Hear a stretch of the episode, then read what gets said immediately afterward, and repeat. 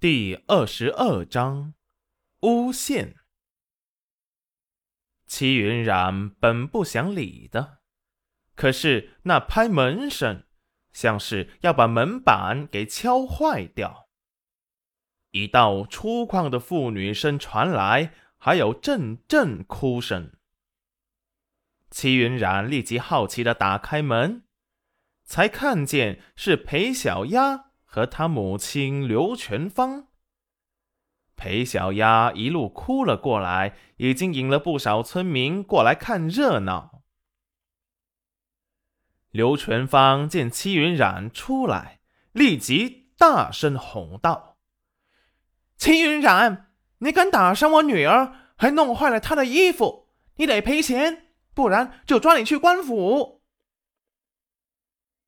齐云染把视线扫向裴小丫。裴小丫心虚的低头，只见原本还算清秀的脸，她被打成了猪头，头发也被扯得乱七八糟，身上的新衣服也被扯得七零八落，这么惨。周围的村民也对裴小丫充满了同情，谴责的看着戚云染。他这是怎么了？齐云染感觉莫名其妙。怎么了？你看看你，下得这么狠手啊！不就是我家小丫想给裴家大郎做妾吗？你就下手这么狠毒啊！赔钱！今日一定得赔钱，不然我要把你送官府。齐云染立即头疼。该死的裴元君！所有的麻烦都因他而起，不就是说把他甩了吗？是男人就干脆点写了休书丢给他，搞得这一出是一出的麻烦。戚云染这下死心眼的认为全是裴元君搞的鬼，裴元君在的话肯定会大呼冤枉。他还打算怎么把这个有个性的小媳妇儿给哄回去呢？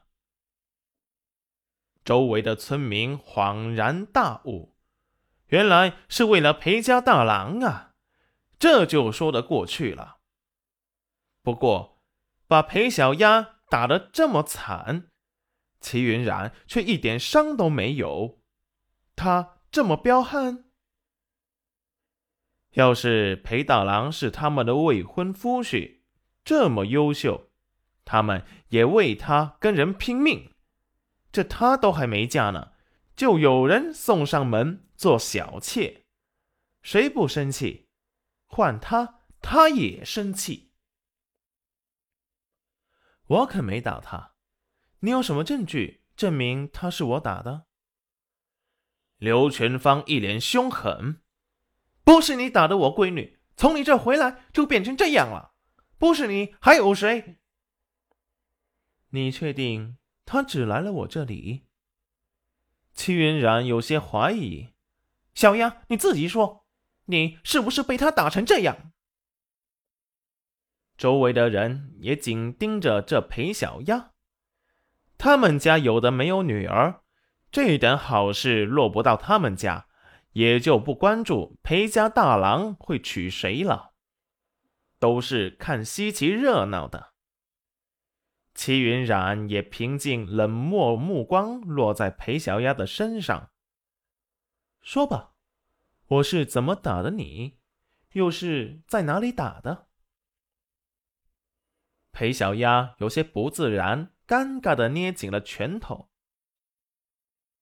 你是？用拳头打的我，你还用手扯我的衣服，还把我抱起来摔了出去，最后你还骂我是弱鸡、丑八怪。说完，自己都忍不住想哭了，那模样要多惨有多惨。哈哈哈哈哈哈！齐云染再也忍不住，哈哈大笑。你还敢笑？今日我要抓你去见官。戚云染忍住笑，萧景轩想开口，被戚云染拦住。好，你接着说，我在什么地方打了你？见戚云染淡然的模样，一点也不害怕见官。村民们又觉得戚云染可能是冤枉的。